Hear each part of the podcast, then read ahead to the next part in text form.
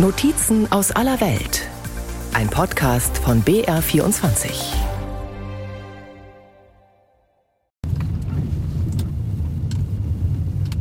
Honiara, Hauptstadt der Salomonen, einem Inselstaat im Südpazifik mit rund 700.000 Einwohnern. Die Hauptstadt hat meist unbefestigte Straßen voller Schlaglöcher, durch die man bei jeder Fahrt kräftig durchgeschüttelt wird. Eine Seitenstraße hinein und eine kurvige Straße hinauf liegt am Ende das Haus von Peter Kenny Lorea Jr. Er ist der Sohn des ersten Premierministers nach der Unabhängigkeit der Salomonen Ende der 1970er Jahre. Kenny Lorea sitzt für die Opposition im Parlament. Nicht wenige sehen in ihm den nächsten Premier, wenn 2024 gewählt wird. Der Jurist und Politiker blickt zunächst zurück auf 2019, als die Salomonen ihre diplomatischen Beziehungen zu Taiwan aufgaben und zu China wechselten. I thought it was a good balance that we had.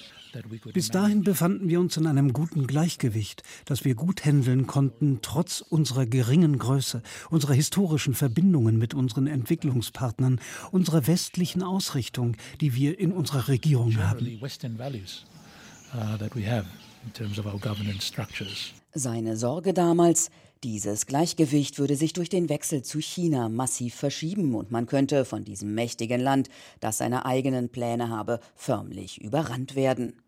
Drei Jahre später sieht er sich in vielerlei Hinsicht bestätigt, unter anderem durch riesige Darlehen an die Regierung, die eine noch größere Abhängigkeit schaffen, die Beteiligung an Goldminen, der Versuch, riesige Flächen Land zu pachten und dem Höhepunkt im vergangenen Jahr. The icing on the, on the cake das i-Tüpfelchen ist allerdings das Sicherheitsabkommen. Das ist etwas, das wir überhaupt nicht brauchen. Die Salomonen haben davon rein gar nichts. Bei dem Abkommen gehe es zum Beispiel um Nachschub für chinesische Militärschiffe. Bedeutet das, dass wir ihnen Fisch geben, den wir gefangen haben, um die Besatzung zu versorgen oder bedeutet Nachschub das Auftanken? Und wenn man von Auftanken spricht, dann fängt man an, über Infrastruktur zu reden. Und wenn man ein Treibstoffdepot anlegt, wird das dann nicht schon zu einer Militärbasis? Das ist ein sehr heikler, rutschiger Hang mit solchen offenen und undefinierten Formulierungen. Those kinds of open, undefined Uh, Eine Einschätzung, die Mihai Sora, wissenschaftlicher Mitarbeiter am Lowy-Institut in Sydney, teilt. Das Institut ist eine unabhängige politische Denkfabrik und Sora auf den Machtkampf im Pazifik zwischen den USA, Australien und China spezialisiert. Das Sicherheitsabkommen ermögliche der Volksrepublik umfangreiche und anhaltende Einsätze auf den Salomonen. Wir haben die Entsendung chinesischer Polizisten und anderer Sicherheitskräfte auf die Salomonen erlebt. China hat damit begonnen, mehrere Jahrgänge von Polizisten auszubilden. Die Trainings werden in China und auf den Salomonen durchgeführt, sagt Zora. Die Volksrepublik hat auch salomonische Sicherheitskräfte ausgestattet. Damit hat China geschickt Australien ausgebotet, das diesen Part lange innehatte. Doch trotz aller Kooperationen im Volk gebe es große Vorbehalte gegen die Zusammenarbeit mit China und deshalb auch immer wieder Proteste, so Sora. Und zwar in Chinatown, einem Stadtteil südöstlich vom Zentrum der salomonischen Hauptstadt. Die bislang heftigsten waren 2021. Damals wurden zahlreiche Gebäude niedergebrannt. Auch jetzt liegt eine eigenartige Stimmung über dem Viertel. Von vielen Häusern steht nur noch das Gerippe. Wellington sitzt mit ein paar Freunden im Schatten und guckt vor sich hin. Mir hat der Brand damals alles genommen. Ich habe hier direkt nebenan mit meiner Familie gewohnt und alles wurde zerstört. Verständnis hat er dafür nicht. Andererseits die Regierung hört nicht auf die Menschen, ihre Schreie. Die Menschen wollten den Wechsel zu China nicht. Das Einzige, was sie aus meiner Sicht wollten, ist bei Taiwan bleiben. Andersrum hätten die Chinesen auf den Salomonen Arbeitsplätze geschaffen. Seine Frau arbeite für eine chinesische Familie und sei sehr zufrieden. Kurz darauf hält ein LKW auf der Straße an. Auf der Ladefläche stehen die Menschen dicht gedrängt. Auch eine Gruppe Studentinnen springt herunter und schlendert langsam die Straße entlang. Die 20-Jährigen glauben, dass China nicht so schlecht für die Salomonen sei. Ich denke, sie tragen am meisten zur wirtschaftlichen Entwicklung des Landes bei durch das Stadion und das Krankenhaus. Die Anti-China-Protestler kamen immer aus der bevölkerungsreichsten, aber noch ärmeren Provinz Malaita, etwa 50 Kilometer nordöstlich der Hauptstadt. Mit der Fähre sind es gut zwei Stunden bis zur Inselhauptstadt Auki. Am Hafen stehen ein Dutzend Tische mit frischem Fisch. Die Händler wedeln in einer Tour Fliegen weg. Auki erinnert an einen alten Westernfilm. Die Sicht ist trübe, die Straßen sind nicht befestigt. Wenn Lkw vorbeirattern, hüllen sie alles in Staub. Einen kurzen Fußweg vom Hafen entfernt befindet sich der Arbeitsplatz von Philipp Subu. Der 30-Jährige ist bei einer Hilfsorganisation tätig und ehrenamtlicher Vorsitzender des Jugendrates von Malaita und spricht viel auf internationalen Jugendkonferenzen. Das Misstrauen der Inselbewohner gegen die Chinesen erklärt er so. Erstens ist China ein atheistisches Land. Sie glauben also nicht an die christlichen Werte. Außerdem sind wir mit Australien, Neuseeland und anderen demokratischen Ländern verbunden. Und in China gibt es keine Redefreiheit. Aber all das sind Dinge, die den Malaitern wichtig sind. Deshalb hatte die inzwischen abgesetzte Lokalregierung alle Investitionen chinesischer Firmen verboten. Denn, so Subo, diese Firmen hätten immer auch eine Verbindung zur kommunistischen Partei. Die Salomonen verkaufen sich an China und würden nur mehr Schulden anhäufen, die sie nie zurückzahlen können, sagt Subo. Wir haben eine Marionettenregierung, der es nur darum geht, China zu gefallen. Beispiel Pazifikspiele im Herbst. Dafür baut China derzeit an einem Stadion. Ein Geschenk.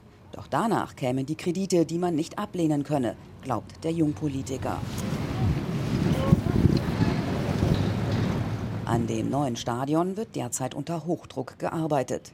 Am Sonntag ist anders als an den anderen Tagen kein chinesischer Vorarbeiter zu sehen. Wir nutzen die Gelegenheit und fahren direkt vors Eingangstor und rufen den Aufpasser in der Landessprache Pidgin heran. Er soll einen Arbeiter nach draußen holen. Ein paar Minuten später kommt ein junger Mann mit Helm und zerrissenem T-Shirt ans Auto. Sein Gesicht ist staubig. Er will Francis genannt werden. Der 35-Jährige erzählt, dass er 8 Salomonendollar pro Stunde verdient, umgerechnet knapp ein Euro. Das ist leicht über dem Mindestlohn. Dazu erhält er umgerechnet 2,20 Euro pro Tag für Essen und Transportkosten. Gezahlt werde regelmäßig und pünktlich. Trotzdem ist Francis unzufrieden. Sie geben uns 10 Salomonendollar für das Mittagessen und 10 für den Transport. Aber das Fahrgeld deckt nicht die Kosten, denn manche von uns müssen für eine Strecke drei Busse nehmen. Und jede Strecke kostet schon 3 Dollar. Also damit sind wir nicht einverstanden. Er sagt, es sei harte Arbeit und ärgert sich über den Umgang. Die chinesischen Chefs beobachten uns dauernd und wenn wir mal eine Pause machen, dann hauen sie uns auf den Helm. Diese Behandlung gefällt uns nicht. Und dann kommt auch schon ein anderer Arbeiter in gelber Warnweste an und zieht Francis weg. Eigentlich wollte Taiwan ein neues Stadion für die Pazifikspiele bauen. Dazu hatte es auch bereits Verträge mit lokalen Partnern geschlossen, die dann auch profitiert hätten, sagt Oppositionspolitiker Peter Kenny Lorea. Mit China jedoch laufe das alles anders. Die meisten Baumaterialien kommen direkt per Schiff und die gesamte Infrastruktur, Zement, Stahl, all das wird hierher gebracht. Also es gibt keine wirklichen Investitionen, kein Geld, das reinkommt. So there is no real investment money. Der Internationale Währungsfonds hat die Salomonen bereits davor gewarnt, sich wegen der Pazifikspiele im Herbst und der Wahlen im kommenden Jahr weiter zu verschulden. Die Inseln gehören weltweit zu den am wenigsten entwickelten Ländern. Und zu den Ländern mit einer wachsenden katholischen Anhängerschaft. Am Wochenende ist das Gotteshaus brechend voll, sitzen und stehen die Gläubigen sogar im Freien, um den Predigten zu lauschen. Erzbischof Chris Cardone lebt schon seit Jahrzehnten auf den Salomonen. Die Hinwendung zu China sieht der US-Amerikaner kritisch. Regierungschef Sogaware hat aus seiner Sicht etwas Diktatorisches, weil er die Wahlen einfach um ein Jahr nach hinten verschoben hat. Viele salomonische Politiker hätten nicht verstanden, wofür sie gewählt wurden. um das Land zu führen und um ihm zu dienen. Dazu gäbe es noch eine Selbstbedienungsmentalität, sagt Erzbischof Cardone. Viele unserer Politiker sind nur neun Jahre zur Schule gegangen. Wenn sie anfangen, leben sie in einem kleinen Haus. Nach vier Jahren ist daraus ein großes Haus mit einer dicken Mauer drumherum geworden. Sie haben mehrere Autos, die Kinder sind im Ausland. Viele machen Witze darüber und sagen, das Motto hier ist, führen bedeutet, dich selbst vor allen anderen zu bedienen. Bis heute ist unklar, ob und was die Regierung und Abgeordnete für eine Unterstützung von China erhalten haben. Aber die engen Verbindungen sind überall sichtbar. Das öffentliche Krankenhaus in Honiara. Auf den Gängen sitzen Patienten und warten. Der Putz bröckelt. Wann man drankommt, ungewiss. Blut abnehmen.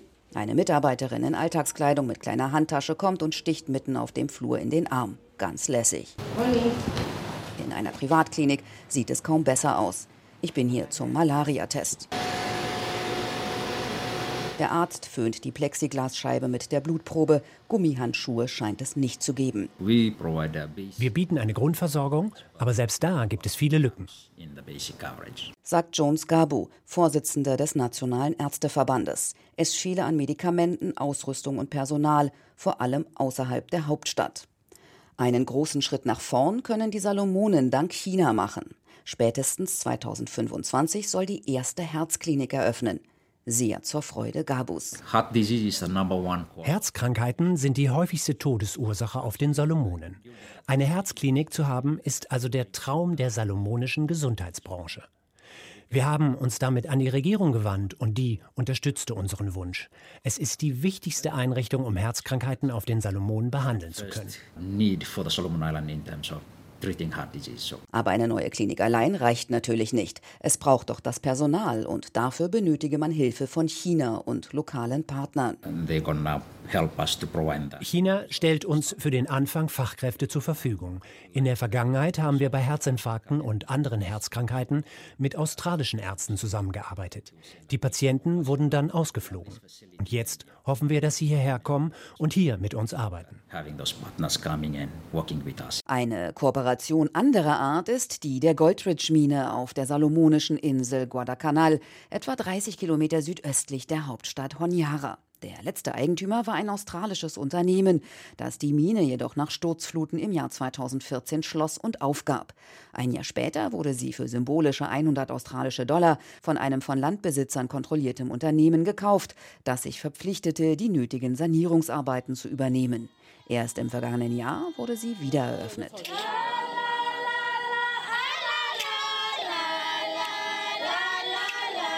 Diese Eröffnung wird nicht nur von einheimischen Tänzern in Baströckchen begleitet, sondern der Regierungschef der Salomonen, Sogaware, gibt sich selbst die Ehre. In seinem Tross dabei sind auch diverse Chinesen, denn es ist die erste Kooperation eines lokalen Unternehmens mit einer chinesischen Firma. Der Vertrag dafür kam kurz nach dem Wechsel der Salomonen zu China zustande. Chinas Botschafter auf den Salomonen, Li Meng, erntet Applaus, als er aufzählt, wie viele Arbeitsplätze durch den Einstieg seines Landes in das Projekt geschaffen wurden. Zwischen 200 und 300 Menschen arbeiten derzeit in der Mine. Das Beispiel des Gold Ridge Minenprojekts zeigt einmal mehr, wie sehr sich die Wirtschaften Chinas und der Salomonen ergänzen. Wir haben ein großes Potenzial für künftige Kooperationen.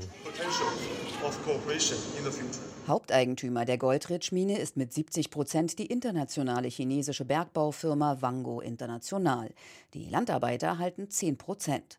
Dass es zu der Zusammenarbeit mit chinesischen Firmen kam, erklärt Direktor Neson so. Ich habe alle gefragt, einige australische Unternehmen, westliche Unternehmen, sie kamen alle.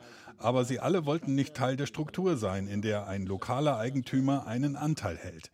Sie sind der Meinung, dass das Projekt nicht funktionieren kann, wenn die lokalen Landbesitzer als Partner an dem Projekt beteiligt sind.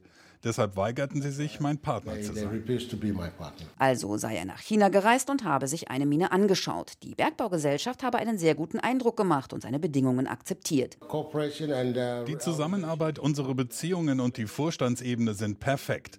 Wir haben viele Dinge gemeinsam besprochen. Wir genehmigen alles gemeinsam, auch den Haushalt. Und es ist sehr transparent. Aber was, wenn es mal zu Konflikten kommt? Werden die Landarbeiter mit ihren 10 Prozent dann das Nachsehen haben? Der Direktor verneint.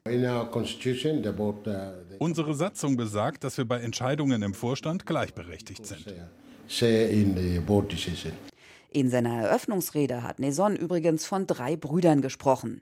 Der ganz große und der mittlere seien China und der ganz kleine die Salomonen. Der auf den Südpazifik spezialisierte Politikwissenschaftler Oliver Hasenkamp kennt zwar keine Details zur Goldritsch-Mine, weiß aber ganz generell. Grundsätzlich haben wir im Pazifik sehr, sehr viele Beispiele von solchen vermeintlichen Kooperationen zwischen insbesondere chinesischen, aber durchaus auch anderen ausländischen Investoren und äh, einheimischen Firmen, die am Ende zeigen, dass vor allem für die örtliche Bevölkerung sehr, sehr wenig ähm, an Profiten ähm, übrig bleibt, sondern die letztlich mit den Problemen zu tun haben. Und da geht es meist um Umweltschäden, so Hasenkamp. Millionen Dollar für die Pazifikspiele, Bau einer Herzklinik, Versorgung mit Telekommunikation durch den chinesischen Anbieter Huawei, Einstieg in den Goldabbau. Der Einfluss Chinas auf den Salomonen ist riesig. Oppositionspolitiker Peter Kenny Lorea sieht viele Investitionen skeptisch. It's like a nail. Sie sind wie ein Sargnagel, aber wir sind jetzt auf dieses Geld angewiesen. Für mich heißt es, nichts ist kostenlos. Ich denke, wir werden uns an bestimmte Positionen binden. Wir werden die Vereinten Nationen ausschalten. Wenn wir abstimmen, wird China sagen, wir haben euch das gegeben, stimmt jetzt mit uns. Und dann werde man seine eigenen Werte über Bord werfen. Man dürfe nicht noch tiefer sinken, müsse das Ruder herumreißen, bevor man ein Stellvertreterstaat werde. Die USA wurden fast zum Zaungast. Inzwischen hat China Amerika sogar bei der Stipendienvergabe überholt, beklagt Erzbischof Cardone. Sie bewegen sich sehr langsam. Präsident Biden kommt nicht aus dem Quark. Politiker mögen sagen, das sei vorsichtig und umsichtig, aber ich finde es einfach nur langsam.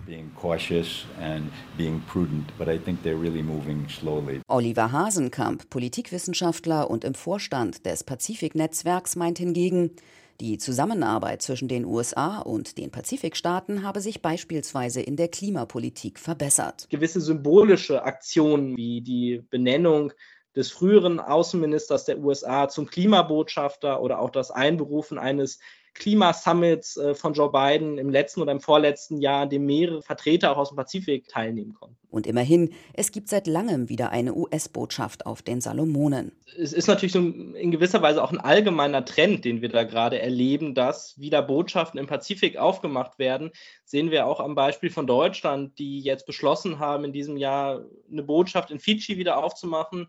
Die erste dann wirklich in einem der pazifischen Inselstaaten auch für Deutschland. Und im Fall der USA ist das eine ganz klare Gegenreaktion gegen den zunehmenden chinesischen Einfluss. Ankunft auf Fiji.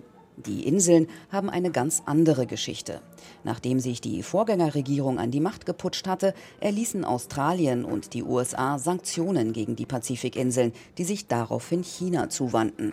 Und da schrillten dann irgendwann die Alarmglocken in Canberra und Washington und die Regierungen bemühten sich, das Verhältnis zu kitten. Gerade erst hat Australien ein Sicherheitsabkommen mit Fiji unterzeichnet. Die USA haben schon oder werden noch Hilfen zum Katastrophenschutz bereitstellen. Das ist sozusagen die weiche Seite einer Sicherheitszusammenarbeit. Um, which is really just the soft side of security cooperation. Sagt Mihai Sora, Pazifikexperte am australischen Lowy-Institut.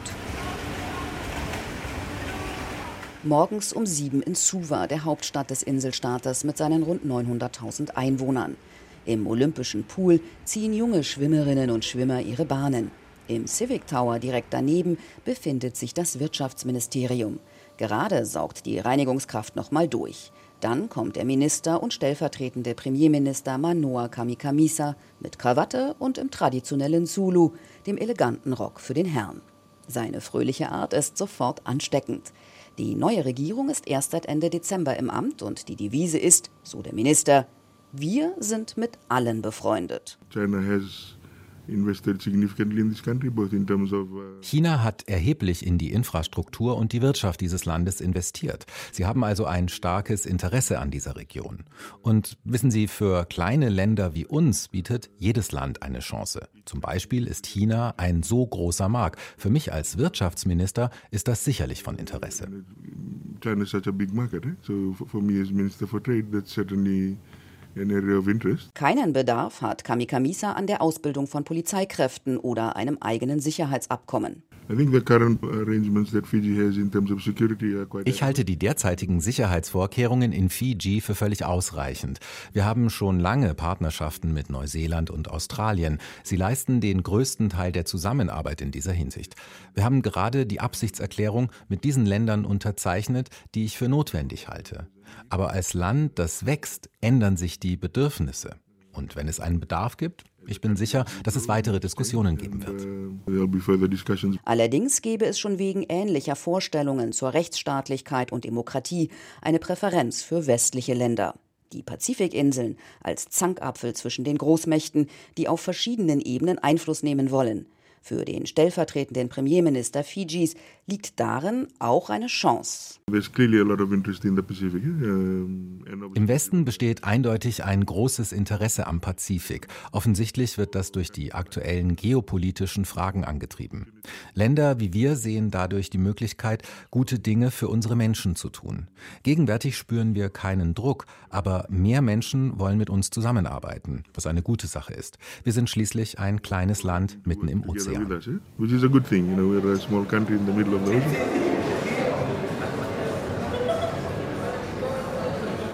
Ende Februar ebenfalls auf den Fidschi-Inseln. Die Staats- und Regierungschefs aller Pazifikstaaten treffen sich zu einem zweitägigen Gipfel. Nach außen bemühen sich alle sichtlich um Einigkeit. Am Schluss sagt der Premierminister der Cookinseln Mark Brown auf die Frage, ob die Region den Druck der Großmächte spüre. We regard ourselves as a region of peace uh, and the aim of our uh, forum is unity. Wir betrachten uns als eine Region des Friedens und das Ziel unseres Forums sind Einheit und Wohlstand für unsere Länder. Wir sehen uns nicht als eine Region des Streits. Wir sind gerade erst aus der Covid-Pandemie gekommen mit verminderter wirtschaftlicher Aktivität und erhöhter Verschuldung. In dieser Phase ist die Wiederherstellung unseres wirtschaftlichen Wohlstands wichtig für uns. Und deshalb werde man sich an alle Partner wenden, die einem bei der Entwicklung helfen, so Brown. Dass sich manche der Staaten vielleicht doch nicht so fern sind, wie man denken könnte, kann man am Rande beobachten. Da spazieren der Präsident von Palau, das Taiwan anerkennt, und der Premier der Salomonen, die eng an Chinas Seite stehen, einträchtig vom Mittagessen zurück. Beide verbindet ihr Glauben. Sie gehören den Sieben-Tage-Adventisten an. In der Vergangenheit waren die Pazifikstaaten untereinander heftig zerstritten. Oliver Hasenkamp vom Pazifiknetzwerk. Ich bin ein bisschen optimistisch, dass sie sich gerade tatsächlich zusammenraufen und auch erkannt haben, dass sie selber besser damit fahren, sei es bei den internationalen Klimaverhandlungen, sei es aber auch im Auftreten gegen Akteure wie China und den USA, wenn man zusammenarbeitet. Ähm, aber das ist sicherlich noch auf sehr sehr dünnem Eis gebaut. Wie dünn das Eis ist, konnte man Anfang März sehen. Da veröffentlichte der scheidende Präsident von Mikronesien, David Panuelo, einen Wutbrief, in dem er Bestechungsversuche und Schikanierungen Chinas gegen sein Land auflistet und vor einer weiteren Zusammenarbeit warnt. Zitat im schlimmsten Fall bedeutet es kurzfristig, dass wir unser Land und unsere Souveränität für einen vorübergehenden persönlichen Vorteil verkaufen. Langfristig könnte es schlimmstenfalls dazu führen, dass wir selbst aktiv daran beteiligt sind, einen Krieg in unserer Region zuzulassen. Wenn also das kommunistisch regierte China das demokratische Taiwan angreifen würde. Für die föderierten Staaten von Mikronesien ist er sicher, Zitat, unser Land kann ohne China ein besseres Ergebnis erzielen. Panuelo empfiehlt einen Wechsel zu Taiwan, wenn die Bedingungen stimmen.